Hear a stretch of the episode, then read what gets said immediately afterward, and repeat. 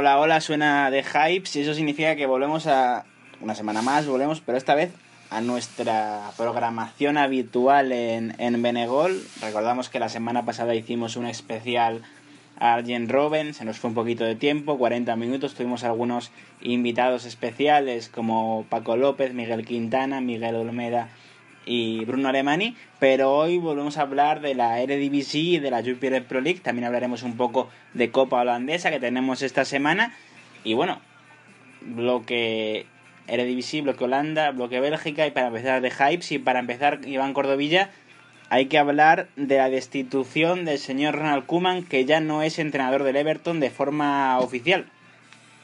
Hola, muy buenas a ti, muy buenas a todos. Pues sí, la han despedido después de la humillación de ayer, ¿no? De, bueno, ese 5-2 que le, encajaron por parte de Arsenal, que, bueno, fue un poco la bota que colmó el guaso, ¿no? No, obviamente no se despide por perder contra el Arsenal, que puede entrar dentro de lo lógico, sino porque el inicio de temporada para el ha sido horroroso.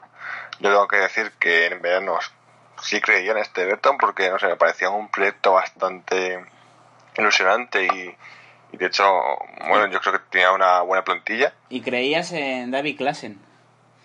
Sí, creía, bueno, creía en muchos, en David Klassen para empezar, ¿no? Y, bueno, de hecho, David Klassen ha sido uno de los mayores perjudicados, ¿no? De esta racha negativa de resultados. Empezó entrando un poco en el equipo de Everton, jugando o a veces como media punta, no, luego después con la llegada de Sigurdsson ya menos, y o si no como medio centro, pero con los más resultados no ha habido posibilidad a, entrar en la dinámica del equipo y bueno, vemos ahora cómo, cómo juega el ex del Ajax con, con, este club con el nuevo manager. Como decías tú, ha gastado mucho dinero el Everton esta, esta temporada, no solo David Klassen, Jordan Pickford, Gilfie Sigurdsson y jugadores que me estoy dejando, ¿no? Sandro Ramírez también, como tú comentas, más futbolistas. Y bueno, Ronald Koeman que deja al Everton en decimoctavo puesto, es decir, en puesto de descenso a Championship con tan solo 8 puntos de 27 posibles. Además, en el partido de, de este fin de semana contra el Arsenal se notó que aunque empezó marcando con gol de Wayne Rooney, pues adolecía de carácter, no de garra el equipo de Ronald Koeman y se notaba que necesitaba un cambio un cambio de aires. Pero bueno, hemos hablado un poquito de Ronald Koeman para introducir el programa. Y ahora, que se habla que quizá, bueno, él ya mismo, se, se autodescartó, pero bueno, mm, ya se sabe que, bueno, prácticamente se sabe que dentro de un mes, después de los amistosos de noviembre, la selección va a tener que buscar nuevo entrenador, así que bueno, es una opción más, ¿no? Creía que me ibas a decir que sonaba de Burr para sustituir a, Ronald Koeman en el Everton. No, no, hay que decir que, bueno, creo, no, hablando de memoria, creo que los dos únicos entrenadores que han sido eh, despedidos de la primera liga esta temporada, después de siete partidos creo que llevamos, eh, ha sido De Boer y Koeman, los dos holandeses. No, las casualidades no existen en Iván. Bueno, lo dicho, habiendo hablado de, lo que es ya el pasado de Ronald Koeman en el, en el Everton, toca hablar de la Eredivisie.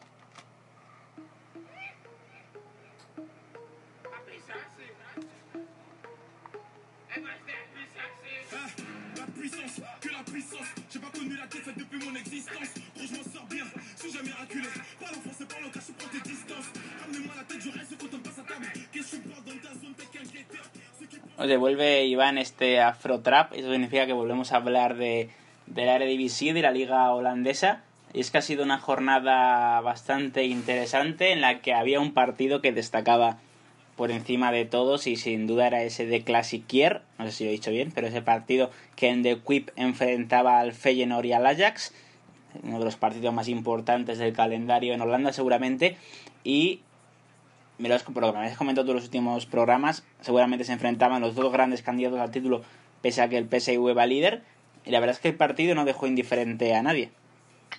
No, la verdad es que fue un auténtico partidazo.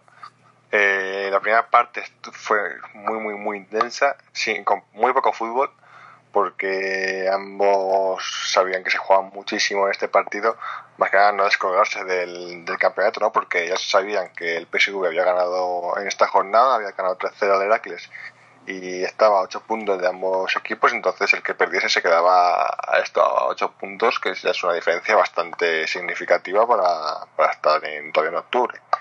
Entonces salieron los dos muy fuertes, jugadores bueno más temperamentales, ¿no? como Bellman o, o Boetius, se les vio que estaban un poquito pasados de, de vuelta en las revoluciones y, y iban a los choques con una intensidad eh, bueno, normal en un clásico, ¿no? Pero un poco eh, rozaba lo, la legalidad, ¿no? Por así decirlo. Y, y, bueno, la primera parte fue así un poco accidentada, pero la segunda ambos equipos se apretaron a jugar al fútbol y vimos un auténtico partidazo. Y ahora te pregunto yo, ¿es el resultado engañoso? Porque estoy viendo lo que fue el encuentro y con el empate, con el 1-0-1, perdón, eh, falla un penalti el Feyenoord, luego empata y con el 1-2 los dos goles finales del Ajax llegan prácticamente en el tiempo de descuento. Sí, eh, bueno, viendo los datos sí podría decirse así, pero si ves el partido, no, para nada. En la primera parte el Ajax debería haberse ido por delante del marcador, tampoco mucho, pero sí un 0-1 o 0-2, porque de verdad que la primera parte, si alguien juega al fútbol es el Ajax y, y el señor se ve totalmente superado. Y la segunda parte, mm, este primer gol de Untelar llega muy pronto, en el minuto 50, y a partir de entonces el Feyenoord despierta. Eh, tiene unos 10-15 minutos de asedio total al, a la portería de Onana, que por cierto para un penalti, y en esos 10-15 minutos es bueno es el que salva al equipo porque se podría haber, podría haber remontado perfectamente el Feyenoord. Y, y bueno, con, gracias a la labor de sus porteros le mantienen en el partido vuelve a reaccionar el Ajax y a partir de ahí es bueno es un partido de Ajax que domina totalmente y los goles caen por su propio peso. Y si hay que destacar a alguien por encima de todos, de hecho está en el 11 de la semana de Underground Football, es Neres que dio tres asistencias de gol. Sí, Neres, bueno, Neres llegó el invierno pasado, es el tercer fichaje más caro de la historia del Ajax después de Suleimani y Hakim Ziyech y bueno, llegó como un total desconocido de, de Brasil. Llegó y pronto explotó Justin Kluivert, que juega en su misma posición, pero bueno, son perfiles muy, muy, muy distintos, casi antagónicos podría decirse. Y, Neres parecía que bueno podía ser un poco o sea se le veían cosas la temporada pasada pero bueno pues faltaba algo no que, que faltaba que explotase y esta temporada está explotando a un nivel espectacular. De hecho Tite ya ha dicho que está pendiente de él para posiblemente llevarle al mundial. Así que bueno un jugador muy muy muy interesante. Y no diré lejos porque en los Países Bajos son bastante relativas a las distancias, pero en Eindhoven, a unos kilómetros de Rotterdam, jugaba el que era líder y el equipo que sigue siendo líder, porque el PSV ganó 3-0 al, al Heracles con otro gol de Chucky Lozano, que, como dicen los, los mexicanos, está puntero en la tabla de goleo. Sí, sí, sí, está, está arribísima Irving Lozano, que, que, bueno, ha sido llegar al PSV y, bueno, causó un impacto brutal, ¿no? Ya lo hemos comentado en anteriores podcasts, pero es que lo de este chico es, es increíble. O sea, se ve que, bueno, si no es esta su última temporada en el PSV, será porque algo muy raro ha pasado, porque es un jugador que va sobradísimo en esta liga. Hay que tener en cuenta que, claro, para jugadores sudamericanos, o bueno, en este caso centroamericanos, que son ligas menores, llegan a la Eredivisie, que bueno, siempre el salto Europa no como queda un poco de respeto, pero la Eredivisie es una liga con muchísimos espacios atrás y unas defensas muy pobres, entonces los atacantes se ven con unas circunstancias espectaculares para, para triunfar y Luis Lozano lo está haciendo y de qué manera. Buen partido también de Marco Van Ginkel, que anotó dos goles, y también hay que hablar de Gastón Pereiro, que esta semana pasada eh, pues sacabas tu artículo en Underground Football hablando sobre el futbolista uruguayo. Es uno de los jugadores que, como Irving Lozano, seguramente la temporada próxima dé el salto a una liga de mayor calado que el DVC, ¿no? Sí, bueno, quien, quien, leyese el artículo y después viese el partido vería que Gastón Pereiro me dejó un poco mal porque en minuto 2 falló un mano a mano clarísimo contra el portero, pero, pero bueno, eso se le perdona porque es un jugador que, que, bueno, que de verdad marca diferencias en ataque. A lo mejor peca un poco, ¿no? De ser demasiado, demasiado frío, ¿no? Por así decirlo. Como comentó nuestro querido Nahuel Miranda, tiene un, congelador en el pecho, ¿no? Sí, muy, de forma muy gráfica y de forma también muy concreta, ¿no? Eh, es así, Gastón Pereiro es muy relajado. En el, artículo este que comentamos eh, recogía yo unas declaraciones del entrenador que con el que, bueno, con el que estuvo en el primer equipo de Nacional y decía que su defecto era que jugaba andando y no, no es que no corre, no corre. Eh, es un jugador, no por así decirlo vago, ¿no? Pero que eh, es un jugador, pues bueno, es el típico mm, media punta, así con muchísima calidad y que le gusta muy poco defender. En ataque, obviamente, sí corre y, se sacrifica, pero en defensa mucho menos. Y bueno, es un jugador que merece la pena ver porque entra mucho por los ojos. El caso es que la Eredivisie de momento le vale con ese ritmo de juego. Veremos si una vez del salto a una liga mayor, pues todavía eso le, le continúa sirviendo. Y también me comentabas que había que hablar no de equipo revelación, pero uno de los que está sorprendido esta temporada, como es el Vitesse, ¿no? Que ganó 0-4 en su visita a Jerenbin. Sí, sin duda. Además, un Jeremy que bueno ya estuvo año pasado muy, muy, muy bien en el campeonato local y esta temporada también ha empezado muy arriba, pero lo del Vitesse está siendo espectacular.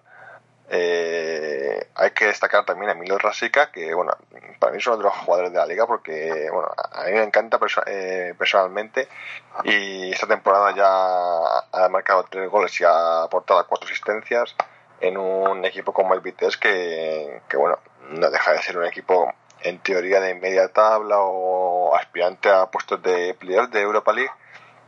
Es un, un, equipo que juega muy bien y que además pues, bueno, se permite estas goleadas ofensivas con Mataps de, de 9 que está también jugando a un nivel excepcional.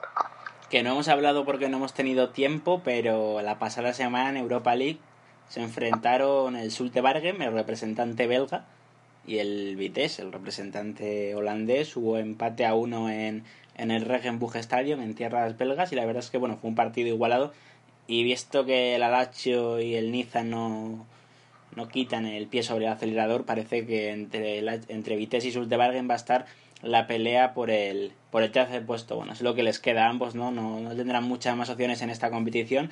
Es cierto, todavía quedan tres partidos, pero a día de hoy parece que están años luz tanto del Alacho como del, como del Niza. Si hablamos del resto de la jornada, ya para acabar el, el repaso, hay que hacer mención a que el Groningen perdió 0-1 con el Willem segundo en el partido que abría la jornada. El NAC Breda perdió 0-2 con el Pexuole, el Excelsior empató a 1 con el Sparta Rotterdam, el VV Benlo perdió 0-2 con el Ado, el Twente ganó 3-0 al Roda y eh, la Z Almar ganó 3-0 al Utrecht.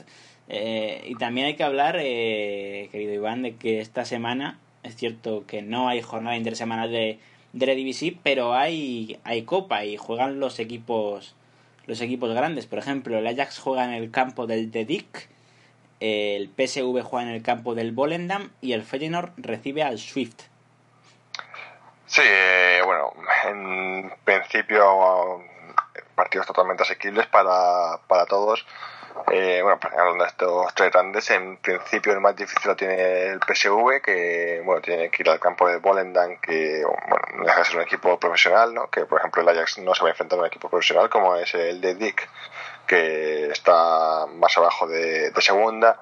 Y bueno, hay algunos partidos destacables como por ese de lado Cambur, que Cambur estaba el año pasado en, en primera, o el Almere AZ Almar, o el Roda Groningen, o Benlo Utrecht, que sí que son partidos de primera, pero en general una ronda bastante sencilla para, para los equipos grandes y equipos de primera que bueno no deja de, tener cabida para una sorpresa como la temporada pasada.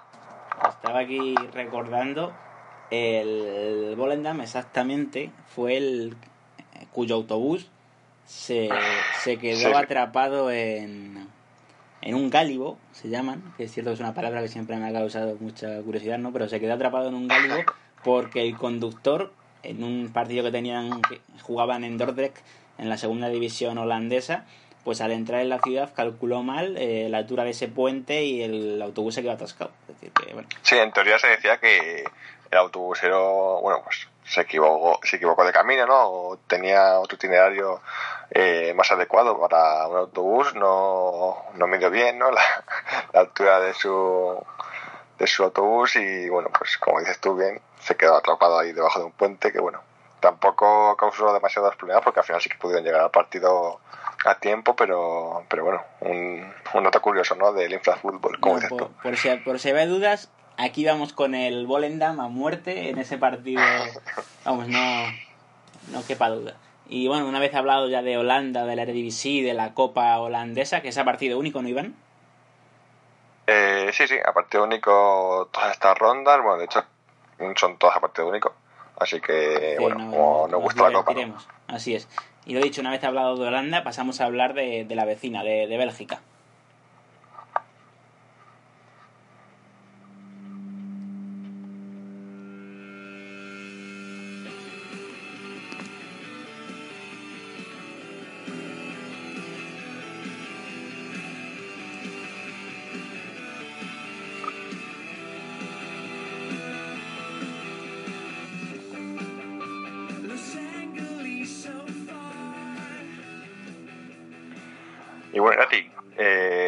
Vamos a empezar hablando del Club Brujas, del líder? Que bueno, aunque en Bélgica no importa tanto, ¿no? Por así decirlo, quedar primero en, la liga regular porque siempre hay playoffs, ¿no? No importa tanto como en otras ligas, me refiero, pero sí está dejando ver que hay bastante diferencia entre el Brujas y los demás aspirantes al título y esto le va a dejar un buen colchón para los playoffs.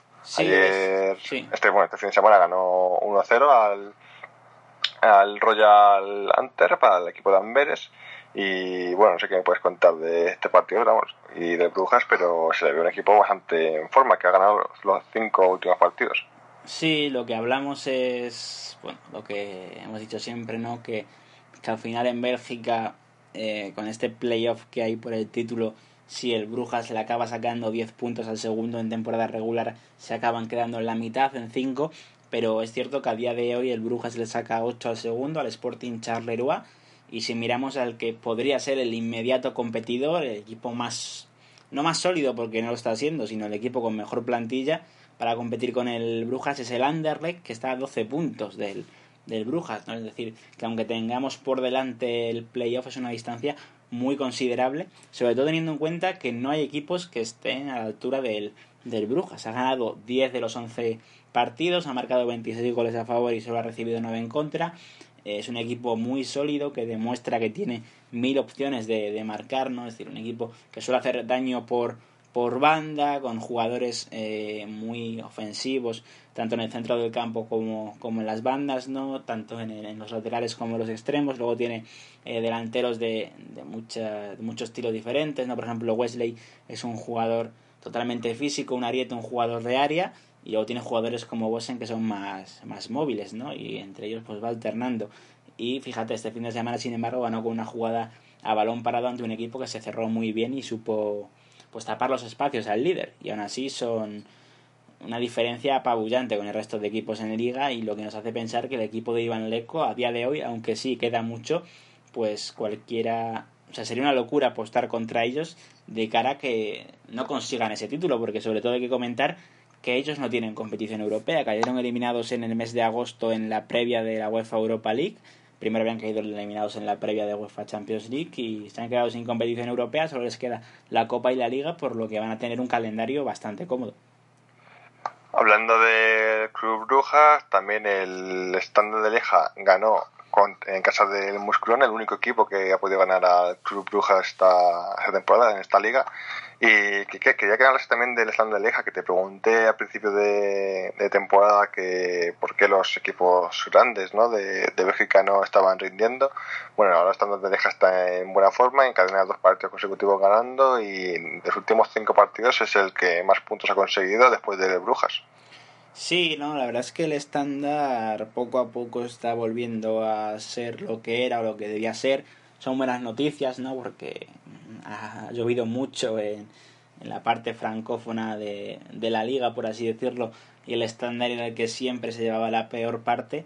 Y es cierto que suma tres victorias en los últimos cuatro partidos, solo perdió ante el Anderlecht en un partido en lo que lo más justo hubiera sido el empate. Y bueno, están a tres puntos del playoff por el título y poco a poco empiezan a escalar. Por ejemplo, para quien quiera conocer un poco más al equipo de, de Sapinto, hoy publicábamos en Underground Football pues un texto sobre Razvan Marin, que es el centrocampista creador en este, en este equipo, el internacional absoluto por Rumanía con tan solo 21 años, y es uno de los jugadores a, a destacar en este estándar. Y bueno, también ganó esta jornada, hablando de equipos conocidos ¿no? para el público, el Genk en casa del Anderlecht. Y bueno, el, nuestro compatriota, ¿no? por, así, por así decirlo, eh, mm, se puede mantener en el cargo gracias a, este, a esta victoria en un campo muy grande. Sí, Studenberg, el holandés que hay que recordar era o fue el segundo entrenador de o el pupilo de Luis Van Gaal eh, antes de llegar al Genk y es cierto que la temporada pasada lo hizo muy bien. Recordemos que cayó eliminado por el Celta de Vigo en cuartos de final, no, en octavos de final, perdón, o en cuartos, no, en cuartos de final, sí, en cuartos de final de Europa League. Y fue un equipo pues que jugaba bastante bien al fútbol, ¿no? Esa temporada recuperó tarde Alejandro Pozuelo tras una lesión al futbolista sevillano y poco a poco parece que engrasa la máquina. Es cierto que es un entrenador joven, un entrenador que ha llegado a practicar un fútbol muy bueno con su con su equipo y es cierto que estaba en duda esta victoria en un campo tan complicado como el del Anderlecht pues le da un poco de aire y le acerca a pelear por el título de liga. Hay que recordar que tampoco la temporada pasada el, el Genk, es cierto que Stubenberg llegó con la temporada empezada, pero la temporada pasada tampoco compitieron por ese, por ese título de liga, sino que se quedaron a las puertas. Hay que hablar de este Genk en cuanto a algunos jugadores, por ejemplo, el fichaje de Joseph Aidou, el futbolista africano, eh, para eh, para formar en la pareja de centrales con su también compañero de continente, por así decirlo, con Omar Coley, pues forman una pareja muy sólida los dos, muy física en el centro del campo. Recordemos que de aquí salieron jugadores como Kalidou Koulibaly, el jugador del Nápoles, y bueno, quizás tengamos un nuevo Koulibaly entre Coley y Aidú. Es cierto que son jugadores parecidos, jugadores muy físicos, con gran zancada, con buen desplazamiento de balón y que, por ejemplo, Aidú marcó el gol de la victoria en el partido ante el, ante el Anderlecht. Es decir, que el Genk sigue fichando buenos jugadores y el caso es que poco a poco, a falta de, eso sí, un portero de garantías, porque tienen al veterano portero australiano Bukovic, pues a falta de eso es un equipo que tiene que, que, que tiene que ir para adelante, tiene que seguir ganando y seguir escalando posiciones porque lo que se espera de ellos es que peleen por el título. Otro que, al igual que no podía, no podía faltar en nuestro once del fin de semana, ha sido Tielin, el delantero del Baslan Beveren, que hizo cuatro goles, nada más y nada menos que cuatro goles en un partido contra el Zulte en que está en una racha, bueno, una racha de resultados pésima. Y bueno, no sé qué me puedes contar de este jugador que yo no lo tenía muy controlado, pero estos cuatro goles le ponen un poco el foco encima de él. Sí, Isaac Kiesetelin, el futbolista internacional por Suecia, es un jugador que con estos cuatro goles bueno, se coloca en lo alto de la tabla clasificatoria de goleadores, con siete tantos empatado con Ciño Gano.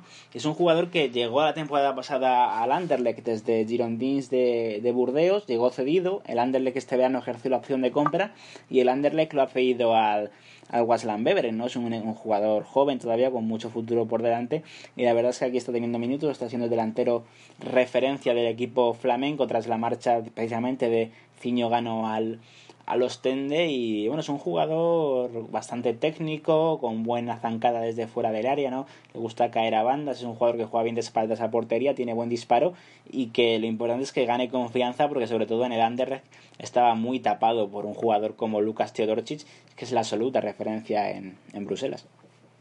Después de este Zultebrengen 2, Baslan en 5, vamos a repasar un poco los resultados de la jornada. Hemos también comentado el Anderlecht 0, Genk 1, eh, también el Brujas 1, Amberes 0, el Kortrijk 1, Gent 1, el Kasseupen 4, Mechelen 1, Santruden 1, Ostende 0, Lokeren 1, Charleroi 1 y Muskron 1, Standard de Lieja 3. Viendo la clasificación están todos bastante apretados, a excepción de este Brujas que, que comentábamos, y me sorprende un poco el Ostende que esté último en la clasificación. Sí, y antes de nada comentar que la derrota del Mechelen en el campo del, del Eupen, de la que en el fondo nos alegramos porque significa que el equipo de Jordi Condom y Manel Expósito, de todo el staff técnico español que hay allí, pues se marcha cuatro puntos por encima del descenso, pues esa derrota provocó la destitución de, de Yannick Ferrera como entrenador del Mechelen y eso significa que desde el 7 de agosto hasta hoy, 23 de octubre han caído seis entrenadores ya en la Liga Belga. O sea que no sé si es un récord en competiciones europeas, pero cayó Tintín Márquez como entrenador del St. Truidens, eh, cayó el islandés Christinson como entrenador del Lokeren, cayó René Weiler como entrenador del Anderlecht, cayó Yves van der Haeget como entrenador de los Tende, Van Hasebrug como entrenador del Gent y Yannick Ferreira hoy como entrenador del, del Mechelen. Seis entrenadores de 16 en la Liga Belga. La verdad es que como sigan así, veremos quién es el siguiente. Y bueno, en el horizonte tenemos una jornada intersemanal de liga en vez de, de Copa como en muchos países europeos y me sorprende especialmente el Genk Club Brujas. Sí, aquí no se pierde el tiempo, sobre todo por eso que comentábamos, ¿no? De que había que recuperar lo que luego se jugaría en el playoff, es una temporada larga en Bélgica. Y sí, entre todo destaca ese Genk Club Brugge, sobre todo para ver si el Genk, que lleva cuatro partidos sin perder, aunque los tres últimos antes de esta victoria que comentábamos sobre el Anderlecht son empates, para ver si confirma ese renacimiento, esa resurrección del equipo de Studenberg y consiguiendo ganar al líder en casa, pues se colocarían en la pelea por el, por el playoff, ¿no? También hay otros partidos interesantes como el Gen Eupen, obligado a ganar el Gen de Van der para recuperar la cola de los equipos de los equipos de arriba y también ese Amberes estándar de Lieja para ver si el estándar de Lieja va en serio de verdad porque visita un campo muy muy complicado como es Denbosuil un campo que es de los que más afluencia de público llevan cada jornada y un equipo muy sólido en defensa, ya lo vimos esta semana, que al Club Brugge le costó mucho ganar el equipo del mítico Lazlo Boloni y veremos, veremos, porque no va a ser un partido complicado para los de los de Sapinto.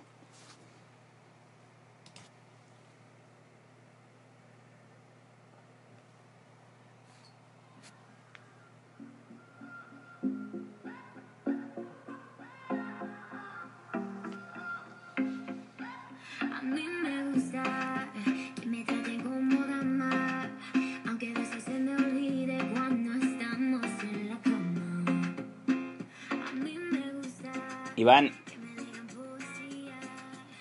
que me aspen si no estamos ante la mejor canción de, la historia de la música. No sé si de la música, pero bueno, ha sido uno de los temazos del verano, ¿no? Y una de las canciones del año, ahí, ahí con todas estas canciones que ha sacado Bad Bunny, Despacito y demás, que bueno, están arrasando en el mundo entero, ¿no? no como la música que nos tú.